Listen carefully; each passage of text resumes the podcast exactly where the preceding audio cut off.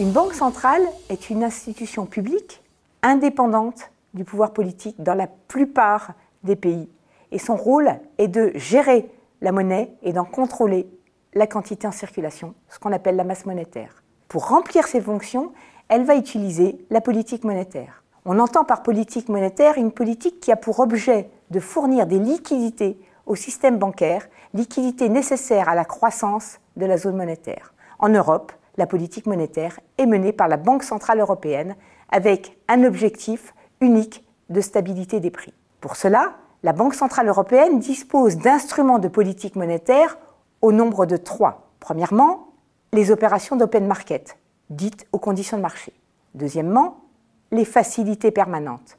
Troisièmement, les réserves obligatoires. Parmi les opérations d'open market, le principal apport de liquidité se fait via les opérations principales de refinancement.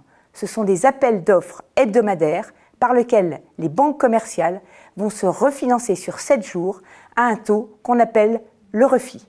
On a par ailleurs des opérations de refinancement à plus long terme, les LTRO, Longer Term Refinancing Operation, pour des prêts sur 3 mois en temps normal ou jusqu'à 3 ou 6 ans en période de crise. Les facilités permanentes, quant à elles, vont permettre de fournir ou de retirer des liquidités via des prêts ou des dépôts à 24 heures à la demande des banques commerciales.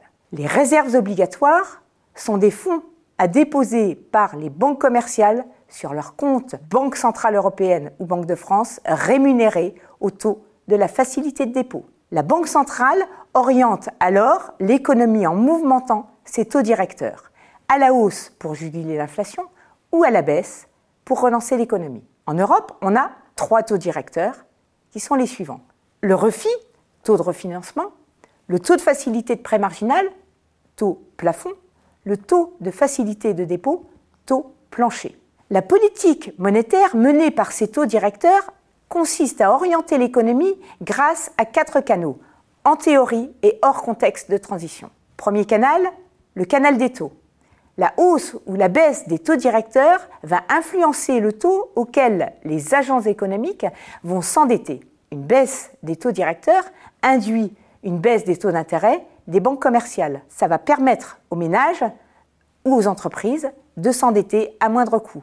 Ça va donc influencer la consommation et la production, donc l'économie. Deuxième canal, le canal du prix des actifs.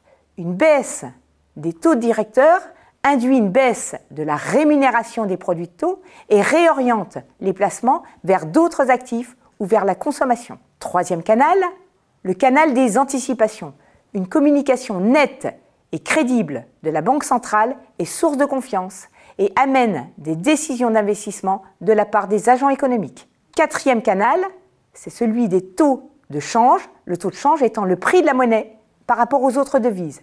Une baisse des taux va conduire à des dépôts dans la monnaie concernée moins rémunérés, donc un retrait des investisseurs étrangers, donc une baisse du taux de change, donc une inflation potentiellement importée. La Banque centrale doit en permanence arbitrer en fonction de ses objectifs et de la conjoncture.